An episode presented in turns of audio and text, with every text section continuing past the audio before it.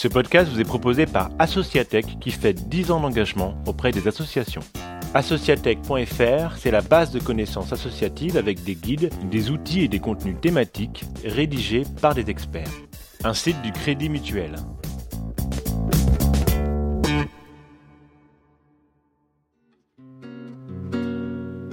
Bienvenue dans l'anecdote qui change tout, des histoires vécues par des associations dont on peut tous apprendre beaucoup et racontées par des experts d'Associatech. Des dons, oui, mais pas bidons. C'est le titre de cet épisode où l'on apprend comment donner confiance à de potentiels donateurs et à ne pas tomber dans les pièges parfois rudimentaires que peut nous tendre la collecte de dons. Cette fois, c'est Mathilde Cuchet-Chausseleur du Don en Confiance et experte Associatech qui nous livrera ses secrets. Bonne écoute à vous je suis Mathilde Cuchet-Chausseler, euh, déléguée déontologie et relations extérieures au don en confiance. Et donc, je suis experte Associatech sur toutes les questions de contrôle et de collecte.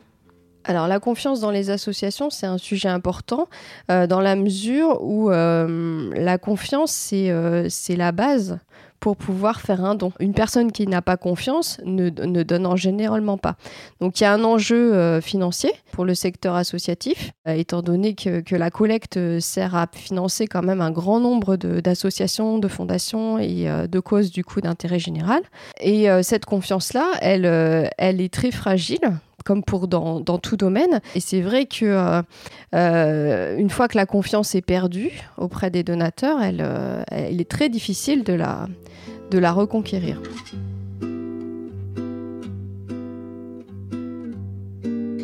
Alors, il y a une anecdote que j'aimerais bien partager qui s'est passée il y, a, quelques années. Euh, c'était au moment où on avait euh, organisé un focus group avec euh, notre institut de sondage. Ce focus group rassemblait des donateurs. Et il y a un donateur qui nous a beaucoup étonnés.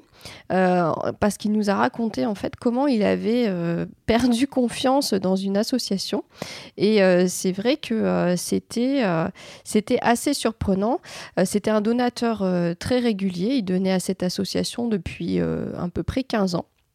Et, euh, et, en fait, à un moment donné, il s'est rendu compte que l'association donc qu'il soutenait n'était pas au service de la cause qu'il pensait soutenir. Alors, du coup, je m'explique. C'est une association, sans la nommer, qui, qui œuvre sur la recherche médicale et qui a une très forte notoriété et euh, qui organise chaque année un, grand show annuel et euh, qui collecte beaucoup à ce moment-là. Et, euh, et c'est vrai que lors de ce, show annuel sont présentés en priorité les bénéficiaires de, la recherche on voit les bénéficiaires dans leur environnement, avec leur famille, on connaît un petit peu leur histoire. Euh, d'une année à l'autre, euh, ces bénéficiaires reviennent parfois. Et donc ce, donateur s'était imaginé que son don était versé à ses bénéficiaires directement et non pour soutenir la recherche. Euh, qui, est l'objet de, évidemment de l'association. Donc ce donateur s'est senti trompé et a décidé d'arrêter complètement de, donner et a vraiment pensé que l'association lui avait menti pour essayer d'obtenir son don. Donc euh, cette anecdote, elle nous dit que, euh, bon, bien sûr, cette association n'a pas, du, pas du tout pour but de, cacher son, ses véritables missions, qui sont euh, par ailleurs euh, très, très clairement exposées. Mais c'est vrai que le, ce qu'on peut tirer de cette anecdote, c'est que finalement, on n'est jamais assez prudent et que quand il s'agit de confiance, un rien, vraiment, un, vraiment un rien peut la rompre de manière vraiment irrémédiable. donc, à être vigilant sur ce sujet.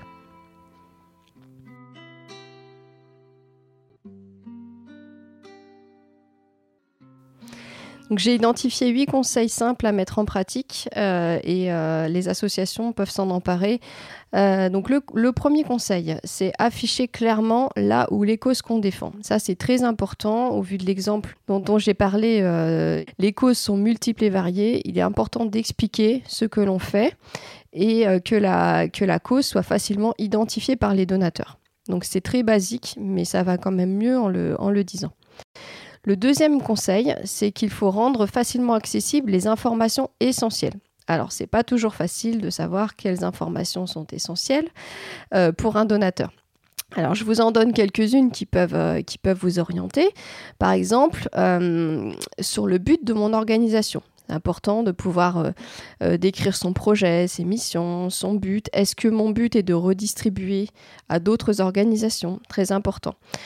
Euh, un autre aspect peut être aussi euh, qui la dirige. Euh, c'est intéressant de mettre en avant sur son site internet la liste des membres du conseil d'administration, sachant que la principale cause de défiance, d'après l'enquête que nous réalisons chaque année, renvoie à l'honnêteté des dirigeants. La troisième information qu'on peut donner, c'est le, niveau de contrôle de mon organisation. Si par exemple, votre organisation a été contrôlée par la Cour des comptes, l'inspection générale des affaires sociales ou par un commissaire aux comptes, euh, c'est important de le mettre en avant. Le contrôle, c'est le premier vecteur de confiance. Donc, euh, c'est vraiment ces informations-là ne sont pas, ne sont pas à négliger. Une quatrième euh, série d'informations peut concerner évidemment si vous avez souscrit à des engagements déontologiques, par exemple en respectant les, règles du droit en confiance ou euh, en se soumettant à d'autres contrôles. Et enfin, une cinquième euh, série d'informations peut concerner la transparence.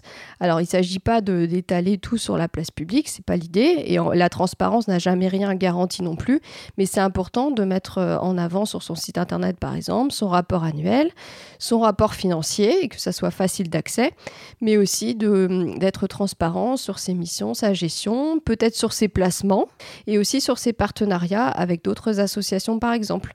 Ça peut être utile pour euh, par exemple, pour des mécènes qui souhaitent vous soutenir et qui ont une question d'image aussi euh, derrière à, préserver.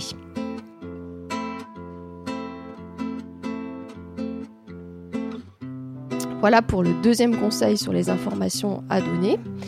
Le troisième conseil euh, est de faciliter le contact. Euh, il ne faut vraiment pas hésiter à mettre à disposition les moyens de contacter votre organisation par téléphone, mail, courrier, sur les réseaux sociaux et bien sûr à répondre euh, aux sollicitations que vous recevez. Le quatrième conseil, c'est de rendre compte aux donateurs. Alors déjà, dire merci quand vous recevez un don, c'est important. Ça fait un premier retour aux donateurs. Il y a beaucoup de donateurs euh, qui euh, arrêtent de donner parce qu'ils n'ont jamais aucun retour sur leur, euh, sur leur don. Et ensuite, ça peut être aussi intéressant d'envoyer aux donateurs un compte-rendu annuel qui décrit les points essentiels de l'activité et la situation financière de l'organisation, y compris les donateurs qui donnent par prélèvement automatique ou par SMS par téléphone. Euh, en plus du reçu fiscal, évidemment. Euh, un cinquième conseil, euh, c'est d'être très vigilant sur Internet et de pouvoir garantir la sécurité des donateurs. Euh, et donc, bah, en sécurisant sa page d'appel à dons, hein, très, concrètement, mais aussi quand il s'agit d'appel à dons sur des plateformes de crowdfunding, à bien s'assurer des conditions d'utilisation du don et des modalités de remboursement si jamais la collecte, les montants de collecte ne sont pas atteints sur la plateforme. Un sixième conseil, ça concerne spécifiquement les, euh, urgences humanitaires de type euh, catastrophe naturelle. Euh, c'est important dans ce genre de situation de rassurer les donateurs parce qu'en général, il y a beaucoup de personnes qui font des dons sous le coup de l'émotion. Donc c'est important que quelques mois après, elles se disent pas qu'elles euh, ont fait une erreur en faisant un don. Et donc euh, il est important de bien préciser euh, aux donateurs que la situation rentre bien dans le champ d'action de votre organisation et que les dons ont bien été affectés en soutien des personnes touchées par la catastrophe et de bien sûr d'en informer le donateur. Et c'est important aussi à ce titre-là de prévoir la case à cocher sur l'appel à don qui permet de demander au donateur son autorisation pour réaffecter le don si le don ne peut pas être versé pour la catastrophe en question. Enfin, septième et huitième conseil, puisqu'ils sont liés, ça concerne spécifiquement les, euh, collectes organisées par un tiers. Euh, donc, il faut être très attentif à ces initiatives de collecte qui sont faites au bénéfice de vos organisations, euh, tout simplement bah, en exerçant une veille euh, et y compris et surtout, j'ai envie de dire, sur le lancement de cagnottes personnelles par des particuliers qui, euh, qui, sont en plein boom depuis l'incendie de Notre-Dame et encore plus cette année dans le cadre de la crise sanitaire. Alors, si vous constatez qu'une collecte a été organisée au bénéfice de votre organisation et que vous n'avez pas été averti, c'est bien de prendre contact et de vous renseigner sur les modalités de collecte et de reversement qui sont prévues. Et si votre organisation est particulièrement médiatisée, c'est même mieux de mettre en place la possibilité pour les donateurs de développer cette initiative de cagnotte sur un site complètement sécurisé et qui permet de garantir le, le bon déroulement de l'opération, que ce soit émission du reçu fiscal, protection des données, transparence sur les conditions tarifaires notamment pour l'intermédiaire de collecte, évidemment modalité de, reversement de la collecte. Et donc ça enchaîne sur le, huitième conseil qui est, si vous constatez une escroquerie, bien sûr, il faut agir, euh, faire un mail de mise en demeure d'arrêter cette opération. Euh, ensuite, porter plainte si le site ou la collecte est toujours en ligne dans, dans, un délai assez court, par exemple 24 heures. Et bien sûr, envoyer un message pour prévenir ses donateurs et donner l'alerte sur les différents réseaux. Vous pouvez retrouver le don en confiance sur le site associatech.fr dans les dossiers thématiques collecte de dons avec une étude et une fiche pratique et également dans la rubrique actualité puisque le don en confiance fête cette année ses 30 ans. Vous encourage à, visiter le site euh, associatech.fr. Euh, c'est un site avec une, une richesse d'informations euh, assez considérable sur des sujets qui concernent vraiment tous les aspects du secteur associatif. Et chose importante, ces informations sont en général à jour, ce qui n'est pas le cas de, de, tous les sites Internet.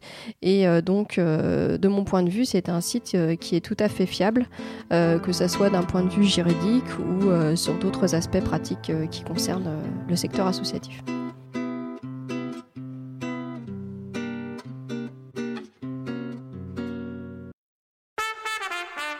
Merci d'avoir écouté l'anecdote qui change tout, le podcast d'Associatech.